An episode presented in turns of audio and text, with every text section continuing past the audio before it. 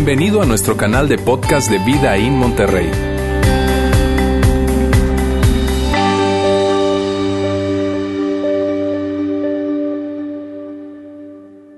Estamos terminando nuestra serie David, ya hoy es el último domingo, hoy es la parte número 5 de esta serie y ha sido pues muy interesante. Es algo que nosotros hemos hablado a lo largo de toda la serie y es que la serie de David es, ha sido muy interesante y lo hemos dicho cada domingo porque la vida de David es muy interesante. Ni siquiera yo recuerdo a Juan Ángel en algún momento decir que no tenía tanto que ver con, con él como comunicador, sino más bien era, era, la historia. Y es verdad, la historia de David te engancha, te, te conecta increíble porque hay muchísimas enseñanzas, aprendizajes, lecciones que nosotros podemos tomar de esa historia. De hecho, yo les comentaba que esta serie pudiésemos hacer una serie de seis meses y probablemente, quién sabe, si acabaríamos realmente de tomar y rescatar cada una de las enseñanzas enseñanzas que hay.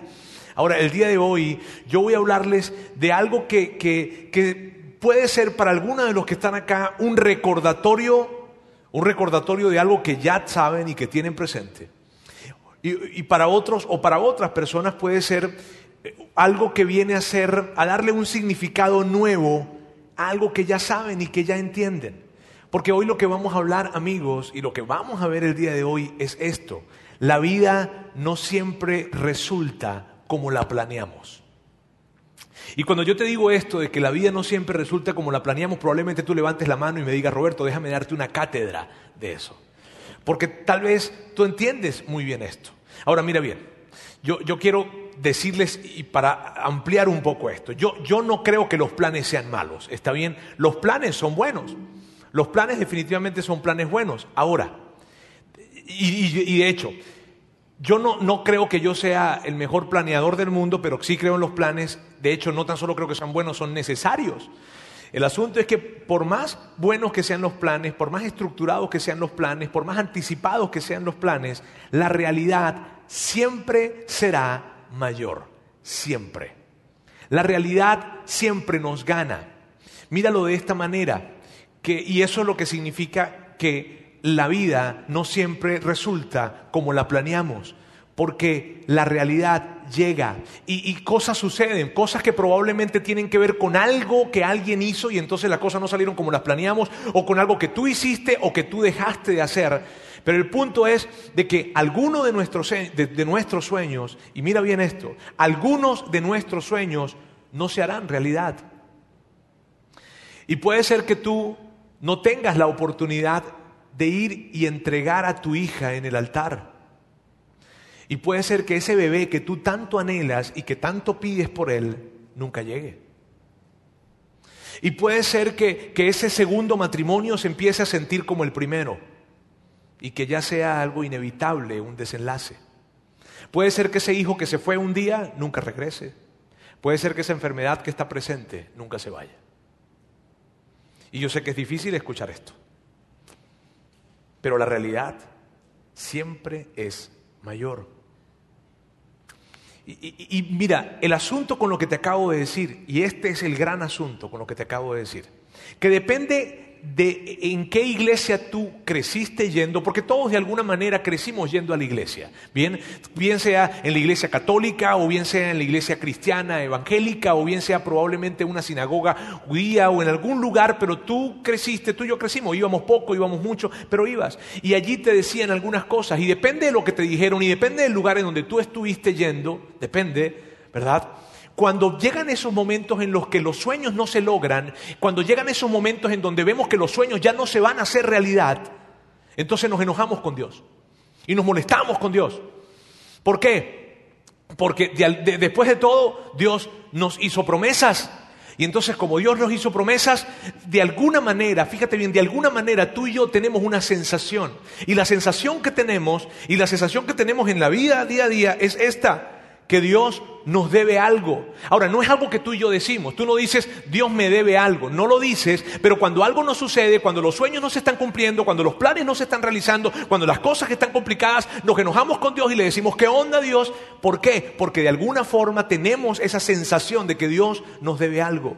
Y tú te esforzaste, tú le echaste ganas, tú trabajaste, tú, tú, tú hiciste lo que tenías que hacer, tú criaste a tus hijos bien, tú te, tenías ese sueño, ese deseo, y ese deseo no se cumple. De hecho, probablemente a una persona cerca de ti se se esforzó la mitad de lo que tú te esforzaste y a él sí se le cumplió ese deseo que tú tenías.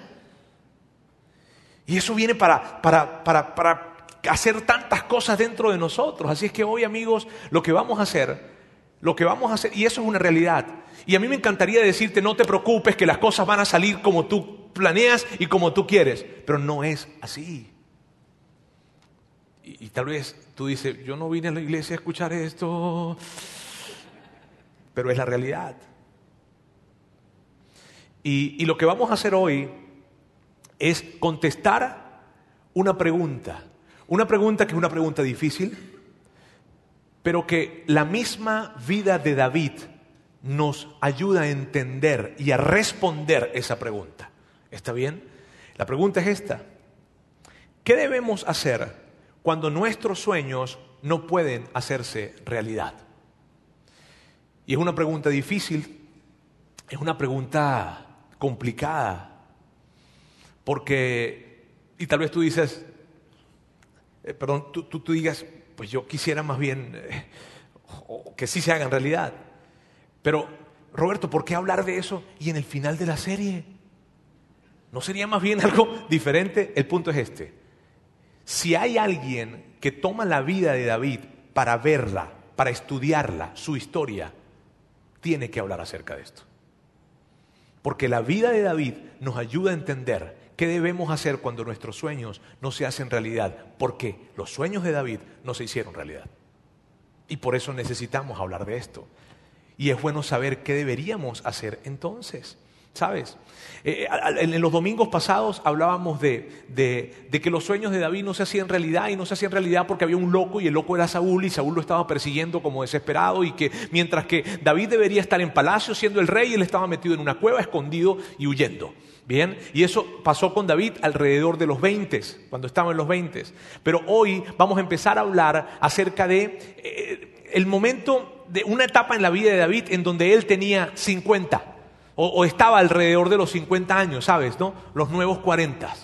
¿Está bien? Y en ese momento de David y, y mira bien, esta es una historia muy conocida, es una historia bien conocida, pero vamos a ir reconstruyéndola y viéndola. Fíjate, David ya tenía un poco más de 20 años de, de estar siendo el rey de, de Israel.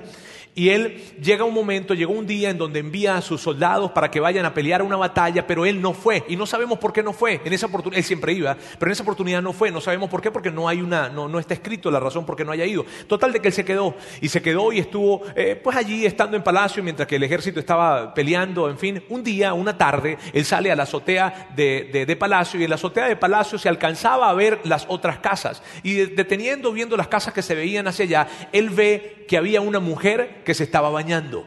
Bien, y cuando ve a esa mujer que se estaba bañando, él quedó fascinado con esa escena. ¿Está bien? Y quedó capturado por esa escena. Entonces él agarra y llama de inmediato a, a, a uno de sus sirvientes y le dice, óyeme, ¿y quién es esa mujer? Y entonces el sirviente le contesta, ah, eh, eh, a ver, eh, ella, ella es Bexabé, ella es la esposa, la esposa de Urias. Y entonces él, ah, mira qué bien. Hagan algo, traigan a esa mujer. Y entonces los esclavos van o los sirvientes van y traen a, a, a, a. Cuando Bexabé llega, pues David la recibe, David va a hablar con ella, le dice, mira, Bexabé, yo, yo te invité a que vinieras para acá porque yo quería preguntarte, eh, ¿qué tipo de champú usas tú?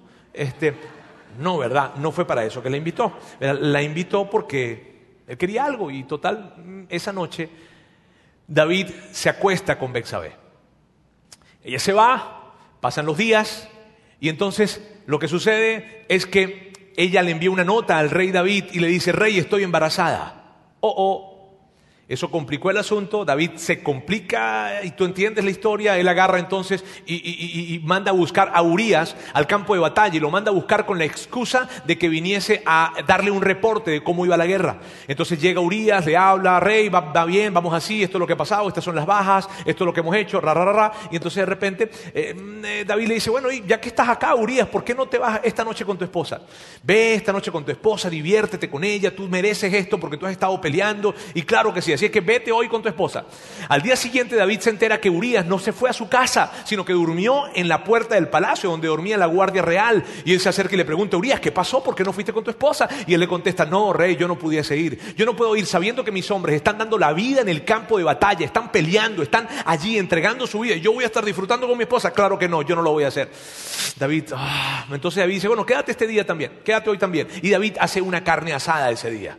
Bien, su ribaicito, sus costillitas, su todo, todo, todo un banquete hizo David y había bastante vino. Entonces David le dio muchísimo vino al amigo Urias porque él quería que se emborrachara. ¿Para qué? Para que una vez que estuviese borracho, entonces él se animara y fuese a la casa con Bexabé. Él agarra y hace toda esa historia y hace sucede, pa, pa, pa, pa, pa, pa, y en la noche, al día siguiente en la mañana, David va a hablar con, con Urias a ver cómo te fue y lo consigue que durmió también otra vez en la puerta de palacio. No puede ser, ¿por qué? Porque Urias era un hombre justo. Urias no era, un, hombre que fuera loco, no, Urias entendía el valor de estar en batalla y él decía, yo no voy a estar disfrutando cuando mi esposa, cuando, cuando mis soldados están dando, dando, la vida. Entonces David se desespera y no sabe qué hacer, entonces aumenta su plan, lo, lo, hace más complicado y hace una nota y envía una nota para Joab, que era el comandante del ejército, y la envía con Urias y dice, querido Joab, te quiero pedir por favor que coloques a Urias en el momento o en el lugar más feroz de la batalla y que los hombres que estén al lado de él lo dejen solo. Y eso era una sentencia de muerte. Y él firma esa carta, la sella y se la entrega en las manos a Urias. Y yo, de hecho, yo no puedo imaginarme la cara de David entregándole la propia sentencia de muerte de Urias a Urias para que se la entregara a Joab. Toma Urias. Wow. Urias llega, le entrega la carta a Joab, Joab lee la carta, mira a Urias, entiende lo que el rey quiere y al rey no le puedes decir que no. Entonces, lo que hizo fue que colocó a Urias en ese momento de la batalla, sus hombres lo dejaron solo y murió. Entonces, Bexabé se entera de la noticia. Bexabé tiene que pasar unos días de luto y luego entonces David manda a llamar a Bexabé a palacio y la hace su esposa. Y ya la cosa allí pues parecía que todo salió bien. Él lo que está haciendo es eh, aparecer como ese rey magnánimo que está ayudando a una viuda en desgracia y que es capaz de criar el hijo de una persona que no es su hijo.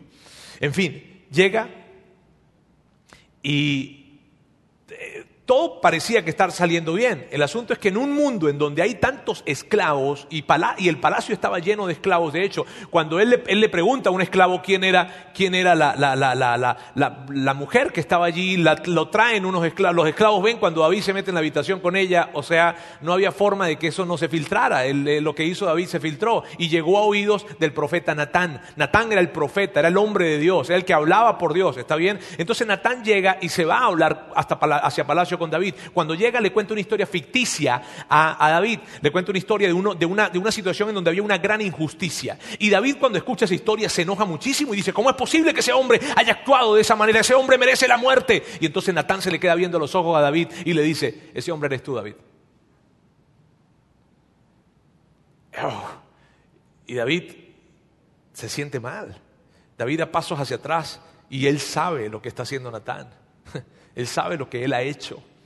Y en medio de esa situación, David está, o sea, sintiéndose muy mal y, y Natán luego le dice algo. Y mira bien, amigo, el problema aquí es el siguiente. Todo pecado, todo pecado tiene consecuencias. Todo. Míreme bien, el pecado viene como en un kit. Está empaquetado y las consecuencias están pegadas, independientemente de que tú creas en Dios o no creas, independientemente de que tú seas una persona religiosa o no lo seas, seas un seguidor de Jesús o no lo seas, esto es una ley universal. El pecado tiene consecuencias y viene empaquetado con las consecuencias. Así de sencillo. Entonces, Natán le habla a David acerca de estas consecuencias y esto es lo que le dice. Pues bien, así dice el Señor yo haré que el desastre que mereces surja de tu propia familia. Lo que tú hiciste a escondidas, yo lo haré a plena luz a la vista de todo Israel. Y lo que le estaba diciendo Natán a David era esto, David, tú eres el rey de Israel. Y por ser el rey, por ser el líder, las consecuencias son señal de rendición de cuentas a toda la nación. Me explico, David tienes que rendirle cuentas a toda la nación de Israel. Y a aquella persona que se le entregó una gran autoridad, también se le entrega una gran responsabilidad. Y tú hiciste lo hiciste escondidas, creíste que nadie te iba a ver, porque así creen los que hacen el pecado. Creen que nadie lo va a saber, pero sabes, eso siempre sale a la luz. Y en tu caso, tú eres el rey. Por lo tanto, toda Israel lo tiene que saber. Y las consecuencias las verá toda Israel. David está escuchando esto, se siente profundamente mal y lo que sorprende inclusive es su respuesta. Su respuesta es esta. Su respuesta es, he pecado contra el Señor. ¿Y por qué te digo que sorprende? Me encanta la respuesta de David. Porque David no dijo, yo soy el rey. David no dijo, mírame, lo que pasa es que ella se estaba bañando y me estaba mirando. No, ella me sedujo. No, David dijo, yo pequé. David no se confundía. Él sabía que el verdadero rey de Israel era Dios. Y que él había violado la ley de Dios, pero él no iba a abandonar la ley de Dios. Qué increíble lección la de David. Natán le dice esto. El Señor ha perdonado ya tu pecado y no morirás, le dice Natán. Entonces, Natán le dice a David, David, Dios ha visto tu corazón y Dios ha visto que estás realmente arrepentido. Tú, a pesar de que lo que hiciste fue algo, pero muy malo, ¿sabes? Dios te perdona. Dios te perdona, pero, pero rey, entiende algo, las consecuencias están presentes. Porque rey, tú sabes cómo funciona el pecado. Tú sabes, el pecado viene pegado con las consecuencias. Y claro que Dios te perdona al ver que estás realmente arrepentido, pero las consecuencias son algo que tienes que vivir. Y tú asesinaste a alguien, te acostaste con la esposa de alguien, engañaste a toda una nación. Sabes, tienes que vivir consecuencias. Y probablemente alguien cerca diría, óyeme, pero las consecuencias probablemente van a ser muy duras. Y Natán voltearía y lo miraría y le diría, dile eso a la mamá de Urias. O a toda una nación que ha confiado en la integridad de su rey. Y le dice, Dios te perdonó pero las consecuencias tienes que vivirlas. Y pasó un tiempo, pasó algo allí en la historia que se creía que eso era toda la consecuencia, pero no. Pasó un año, pasó dos años, pasaron cinco años, pasaron diez años y diez años después, las consecuencias, esas enormes que dijeron que todo Israel la iba a saber, llegaron. Aparece un personaje en la historia, ese personaje se llama Abnón. Abnón es el hijo mayor de David. Y Abnón era quien debía ser el sucesor de David. Pero al final del día no lo fue y no les quiero anticipar las cosas. Está bien, lo que pasó con Abnón fue, y ustedes ya lo saben también, ¿verdad? O algunos, ¿verdad? El asunto es que Abnón, Abnón estaba obsesionado con su hermana Tamar. Y cuando te digo obsesionado, me refiero a que estaba obsesionado sexualmente con su hermana Tamar. Y él no dejaba de pensar en ella, no dejaba de pensar en ella, pensar en ella, ella nada que ver con él, y él estaba enfermo de deseo por ella. Entonces tuvo un plan. Y su plan fue eh, decir que estaba muy enfermo, escribirle a su papá, a David, y decirle, rey, aquí estoy, me siento sumamente mal, me siento sumamente enfermo, nada como la familia para cuidarme. Entonces quería pedirte si puedes enviar a Tamar a mi casa para que me cuide. Y entonces David pues, le dice, sí, está bien, no pasa nada. Y entonces Tamar va para casa de Amnón. Y entonces cuando llega Tamar a casa de Amnón, allí está, ella empieza a prepararle la comida, los alimentos para atender a su hermano. De repente Amnón dice, a ver, todos se van, se van ya de aquí. Y solamente te quedas tú, Tamar. Y se van todos. Y cuando está solo con su hermana, entonces Amnón le dice a su hermana, quiero acostarme contigo, acuéstate conmigo. Y su hermana le dice, ¿qué? Claro que no. O sea, se, escandaliza cuando dice eso, de hecho literalmente esto es lo que dice. Pero ella exclamó, no, hermano mío, no me humilles, que esto no se hace en Israel, no cometas esta infamia. Pero Amnón no le hizo caso, sino que aprovechándose de su fuerza, se acostó con ella y la violó, y esto se te hace repulsivo y a mí también. Ver una persona que estaba enferma de deseo por su propia hermana, eran medio hermanos, porque ella era hija de David, al igual que Amnón, era su media hermana. Pero él agarra y enfermo de deseo quiere acostarse con ella, y como ella no quiere, la viola. Y lo que sigue es más indignante aún. Y sabemos eso porque los historiadores, los que escriben esta historia, no omiten ningún detalle. Y entonces sabemos que lo que sucedió con Amnón fue lo siguiente. Dice, pero el odio que sintió por ella después de violarla fue mayor que el amor que antes le había tenido. Así que le dijo, levántate y vete. Y tú ves eso. y no puedes creer y el enojo que puedes sentir, si tal vez tú compartes ese enojo conmigo, pero yo veo a este hombre lleno, enfermo de deseo por su propia hermana, abusar de ella y luego decirle, vete. ¡Ah! Y David se entera de esto. Ella se fue corriendo por, por, la casa de Amnón, llorando a gritos, diciendo qué es lo que había pasado en su, con su cuerpo con ella, sintiéndose terrible. Imagínate eso. Y entonces en medio de esa situación, eh, David se entera, el rey David se entera que su hija fue violada por su hijo mayor. ¿Y sabes qué hizo David? Nada. Y tú dices, ¿qué? ¿Cómo que nada? Sí, probablemente no lo hizo porque no se sintió con la autoridad moral para hacerlo. No sabemos porque no está escrito por qué. Pero no hizo nada.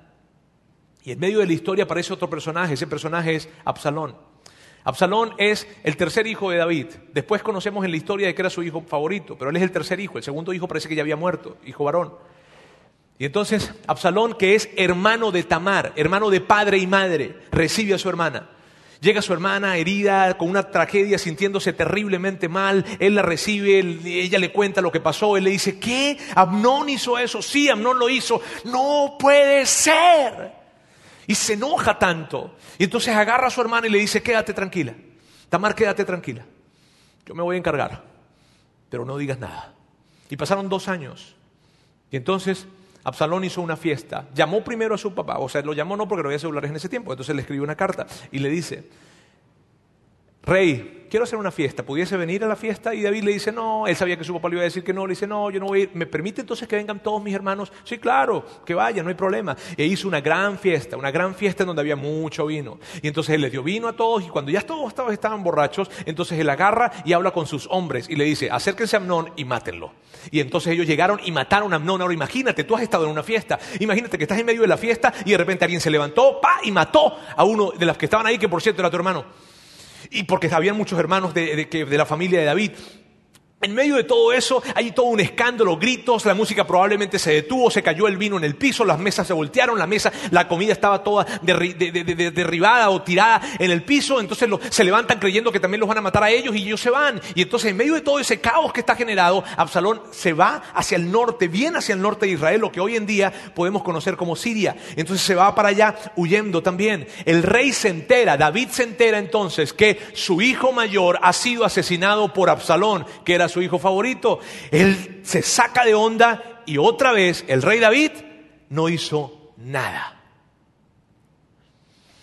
Y hay tanto caos en esta historia. Y en medio de todo eso, recuerda, Absalón se va, David está en medio de, de toda esa situación y pasan uno, dos, tres años, pasan. Y luego lo que pasan estos tres años, David extraña a Absalón porque era su hijo favorito y él lo extrañaba, como un padre puede extrañar a un hijo. Lo extraña y Joab, que era parte del ejército, el comandante, el general del ejército de David, se da cuenta que David está, se siente mal, se siente afligido. Entonces él inventa una, historia allí para hacer de que David trajera a Joab, porque, a, Absalón. Porque independientemente de que lo extrañara, David no se movía a traer a Absalón. No lo hacía, no lo hacía, no lo hacía. Total de que Joab se las, se las ingenió para poder traer a Absalón. Viene Absalón. Llega Absalón. Ahora, cuando Absalón llega a la ciudad, a Jerusalén, no fue que David fue corriendo a ver a Absalón. No, pasaron dos años cuando Absalón estaba en la ciudad, estaba en Jerusalén. David sabía que había vuelto, de hecho lo había buscado, pero no quería verlo todavía. Y eso saca de onda por completo a Absalón y le dice, pero ¿y qué te pasa? Me traes para acá, me traes acá y no me quieres ver, ¿qué onda? Entonces Absalón busca la manera de ver a su papá, busca la manera, busca la manera, no lo logra, hace una locura, tienes que leer la historia, ¿verdad? Total de que logró ver a su papá. Cuando ve a su papá y se encuentra con su papá, su papá lo agarró, le agarra, le da un beso y adiós. Y fue la última vez que se vieron. Y Absalón se saca de onda. El corazón de Absalón estaba totalmente resentido. ¿Por qué? Porque su papá no había hecho nada cuando mataron, cuando violaron a su hermana Tamar. Y después se alejó por completo de él. Lo, lo invita a venir otra vez. Lo tiene dos años allí y no lo ve. ¿Y qué onda? El corazón de Absalón estaba totalmente resentido. Y entonces hace un plan. Y el plan era derrocar a su papá. O sea, volverse ahora él el rey. Acabar con el reinado de David. Eh, la historia pareciera que se complica cada vez más, más y más y más y más. Entonces lo que hizo Absalón fue que empezó por una estrategia a, ganarse el corazón de la gente de Israel y cuando se acercaban, ahí él se colocaba en la puerta de Jerusalén y cuando se acercaban entonces las personas, él decía, ¿qué problema tienes? ¿Qué problemas tienes? Yo te pudiese ayudar. Ay, los abrazaba y les daba besos y le decía, ay, yo te pudiese ayudar aún más, pero no puedo porque no soy el rey. Si tan solo yo fuera el rey. Y así empezó sagazmente a ganarse el corazón de la gente y esto fue lo que sucede. Un mensajero le llevó a David esta noticia. Todos los israelitas se han puesto de parte de Absalón. Y David entendía esto. Sí, claro, yo ya no era una noticia nueva para él, porque él sabía durante cuatro años su hijo estuvo tratando de hacer, ganándose el corazón de la gente. Y luego continúa y dice así. Entonces David les dijo a todos los oficiales que estaban con él en Jerusalén, vámonos de aquí, tenemos que huir, pues de otro modo no podremos escapar de Absalón. Démonos prisa, no sea que Él se nos adelante y si nos alcanza nos traerá la ruina y pasará a toda la gente a filo de espada. Y lo que está sucediendo acá es que David quiere evitar una masacre en Jerusalén. Él entiende que cuando llegue Absalón, si él está allí con su gente, va a haber una masacre. Él quiere evitarla y entonces David se convierte otra vez en un fugitivo, algo que nunca soñó David, porque ahora no tenía 20 años, ahora tenía 61 años.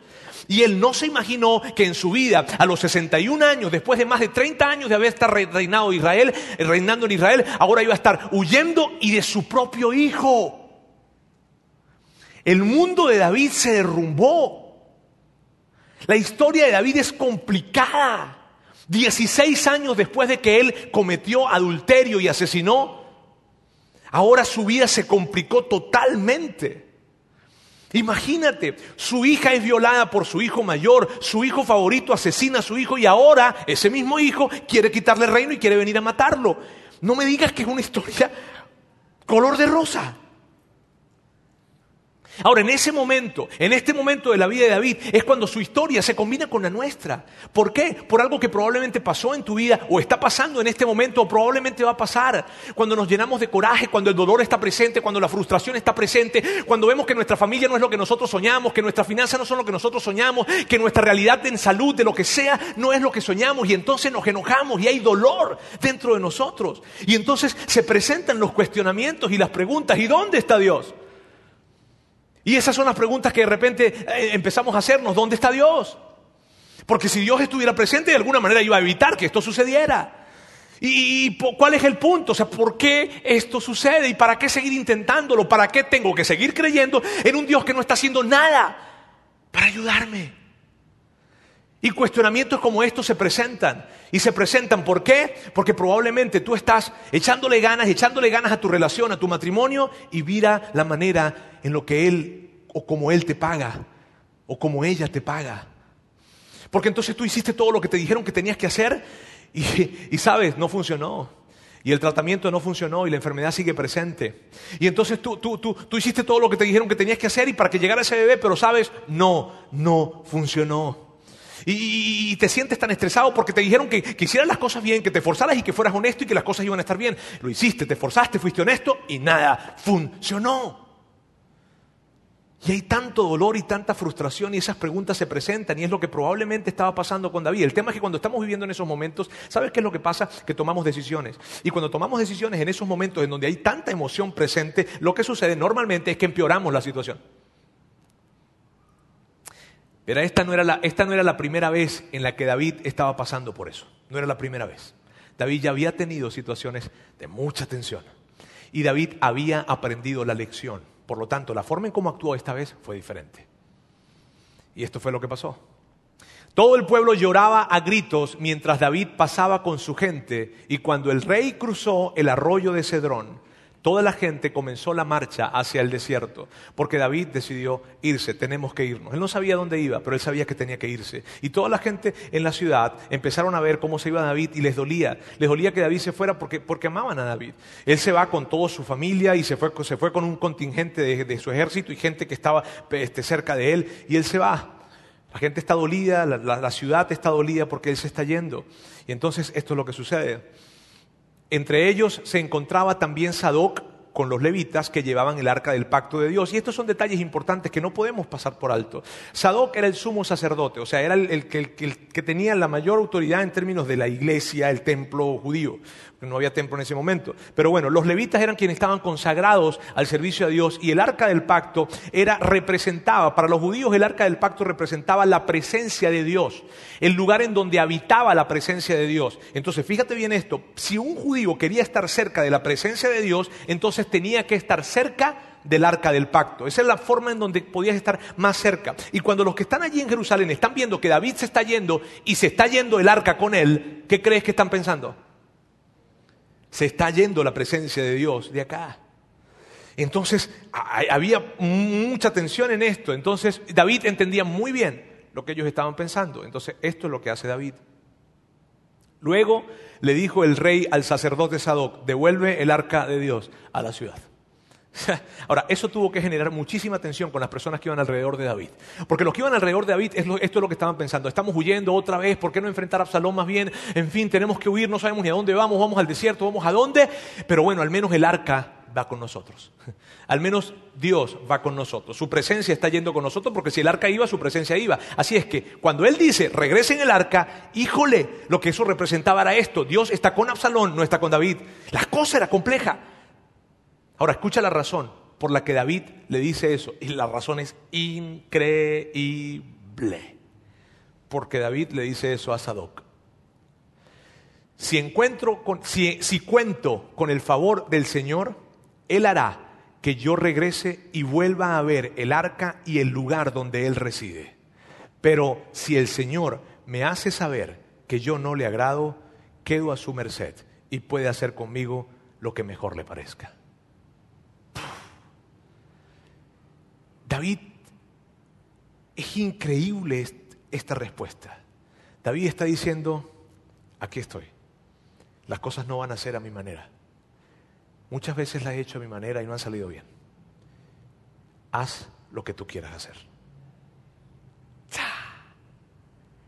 Y tú y yo no podemos perder de vista, no podemos perder de vista el gran mensaje que aquí está y es este David perdió su mundo, pero nunca perdió su confianza en Dios. Y aun cuando David ve que todo se está derrumbando, su familia, todo se está derrumbando, él dice, aquí estoy. Y aunque yo pueda creer que tú estás queriendo abandonarme, yo no me voy a alejar de ti. ¡Wow! Escúchame, por esta es la gran enseñanza de David. ¡Wow! David se acerca, dice, yo no me voy a alejar. Claro que no. Aquí estoy. Es increíble esto. Su confianza en Dios. Y bueno, lo que pasó es que Absalón ahora se va. Y luego que eh, eh, eh, viene, bueno, Absalón se va a la Jerusalén y toma la ciudad. Cuando toma la ciudad, David está huyendo, David se va, y cuando él toma la ciudad, él siente que ese tomar esa ciudad no estuvo chida porque, porque no hubo una batalla, no, no, agarraron al rey David, no estaba ahí. Entonces él siente como que no es una victoria que yo quiera presumir. ¿Está bien? Aparece un personaje en la historia que se llama Agitofel. Aquí está. Eh, de hecho, de aquí viene la expresión agito, de aquí mexicana, pero Agitofel. Muy bien. Este, el punto es que Agitofel está allí y ahora él, es un consejero, es un consejero de reyes, es el consejero del rey. David fue consejero del rey David, ahora es consejero de Absalón. Y en medio de esa situación, él agarra, le da algún. De hecho, David envía unos espías para. Mírame, la historia es fascinante, tienen que leerla, no les voy a dar ese detalle. ¿Está bien? Es, es increíble, tienen que buscarla y leerla el detalle. Pero el punto fue que entonces Absalón decide ir a buscar a David a buscarlo donde sea. David llega a una ciudad que se llamaba Mahanayín, Mahanayín. Allí está y él se entera que Absalón, su hijo, viene ahorita a, querer eh, atacarles, pues. Y él dice, señores, ya no podemos hacer más nada. Reúne a su ejército y le dice, mírame, por más de que quisimos escapar, por más de que quisimos evitar una matanza, por más de que quisimos derramar sangre, ya no puedo hacer más nada. Ahora Absalón viene a buscarnos a nosotros. Entonces hace una estrategia que es brillante, por cierto, David era un estratega militar espectacular y reúne, y lo que hizo con su gran ejército fue dividirlo en tres. Y tomó tres generales y los colocó enfrente de los tres ejércitos, a Abisai, a eh, Joab y a Itai. Allí los coloca y esto es lo que sucede. Además, el rey dio esta orden a Joab, a, Joab, a Abisai e Itai, porque eran tres ejércitos, recuerda, que él eh, organizó. Le dice, no me traten duro al joven Absalón. Y lo que David está diciendo es, mira, yo sé que va a haber matanza, yo sé que va a haber sangre, yo sé que la cosa se va a poner en un caos total, pero por favor, tráiganme a mi hijo con vida. Por favor.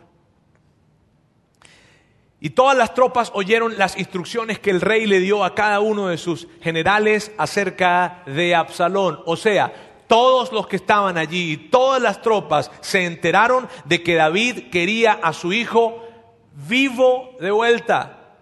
¿Ok? Sigue la historia. El ejército marchó al campo para pelear contra Israel, Israel, y la batalla se libró en el bosque de Efraín. No sé por qué terminó librándose en el bosque, probablemente fue parte de la estrategia de David, pero esto es interesante. Fíjate, son pequeños detalles que hacen la historia interesante. ¿Por qué? Porque el ejército de Absalón era mucho, pero mucho, pero mucho más grande que el de David. Sin embargo, el tamaño del ejército importa muy poco cuando la, cuando la batalla se va a dar en el bosque. Ahí lo que importa es la estrategia, la comunicación, la, experiencia, eso es lo que importa. Entonces, en medio de toda esa situación, esto es lo que sucede.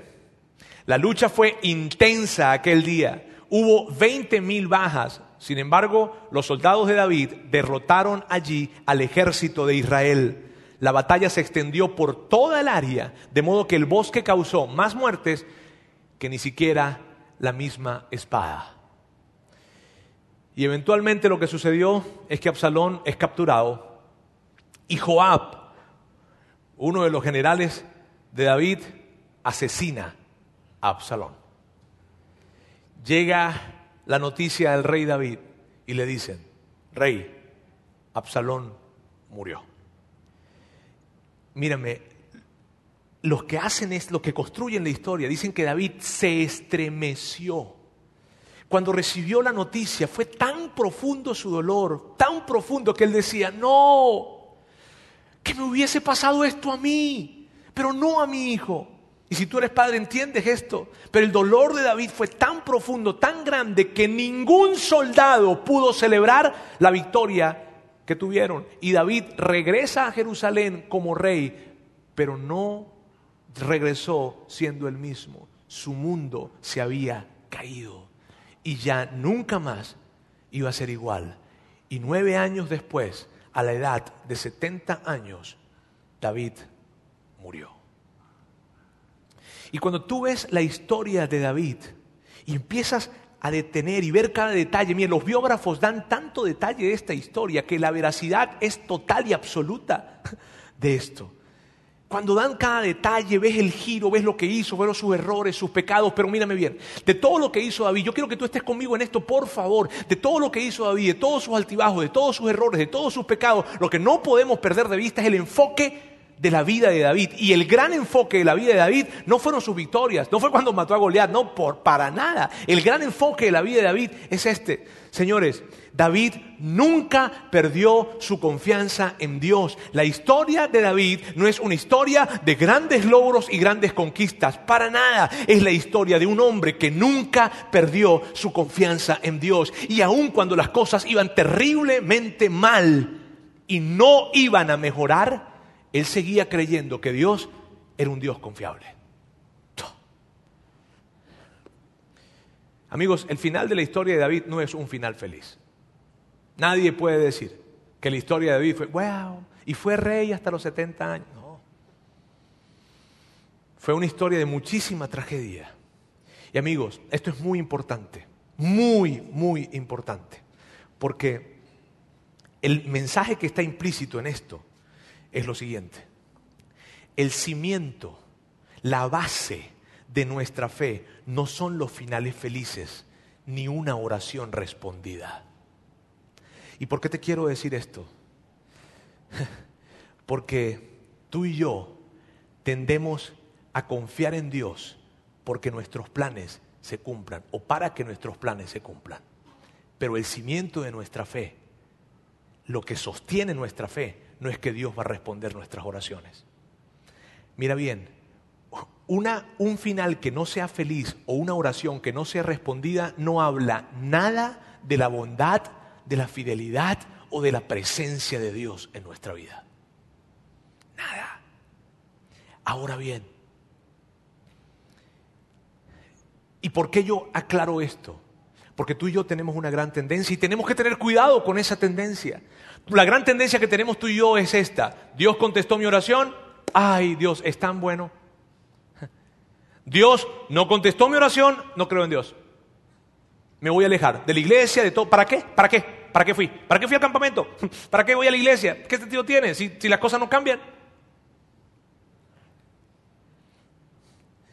Mírame, de todas las personas que están presentes en el Antiguo Testamento, en esa gran sección de la Biblia, toda la historia que está presente en esa gran sección, David sería el primero que correría para decirte esto, para decirte, Dios no te ha abandonado.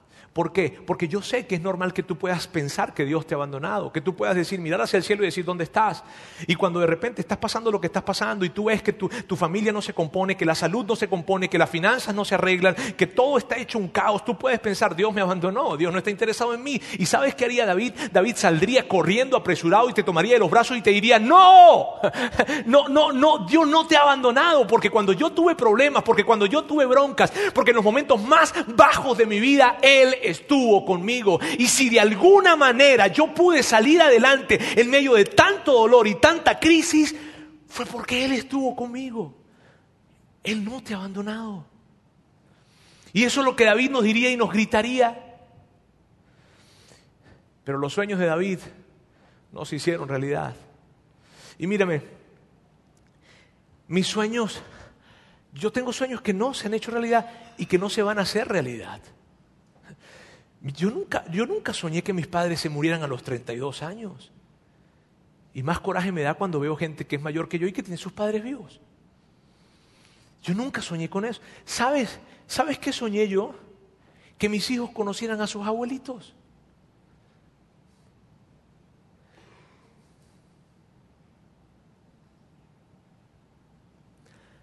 Nunca soñé que, que, no los iban a conocer. Yo soñé que, podía mostrarle a mi papá a sus nietos. Pero no pude y no podré. Yo nunca soñé que íbamos a vivir tres pérdidas como familia. No, no lo soñé.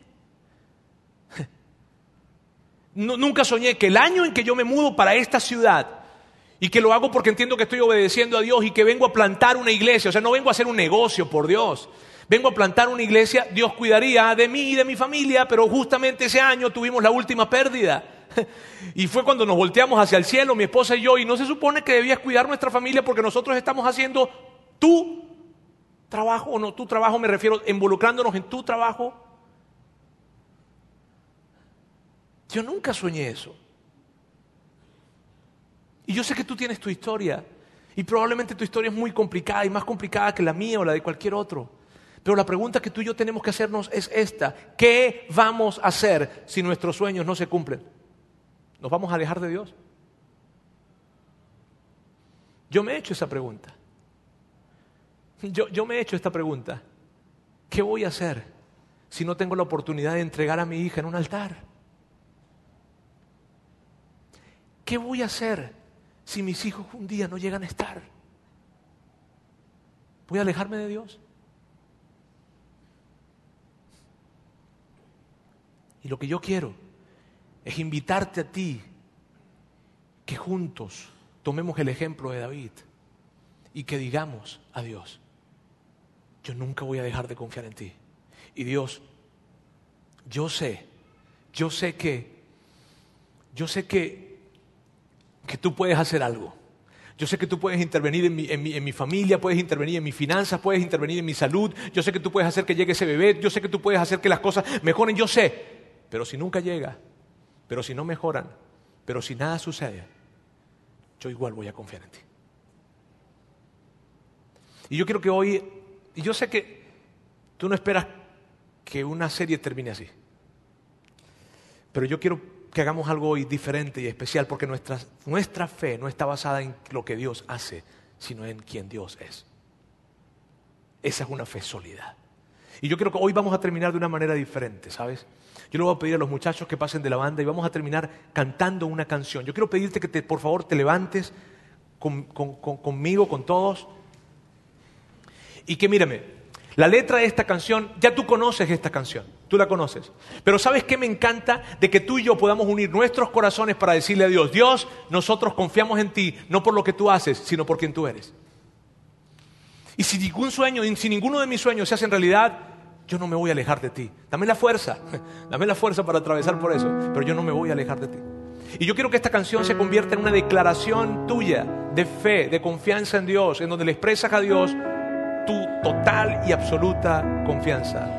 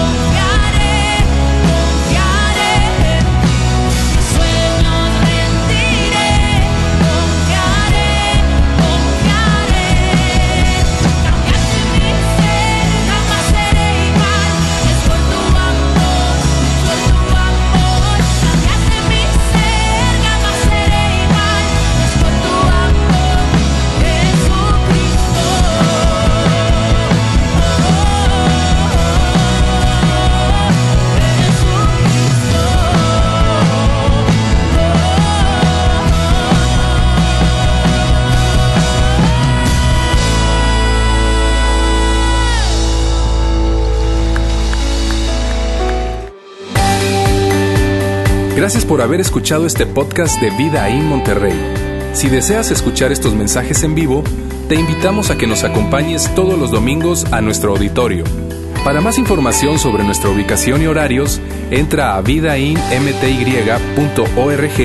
o síguenos en nuestras redes sociales como Facebook, Twitter e Instagram. Nos vemos la próxima semana.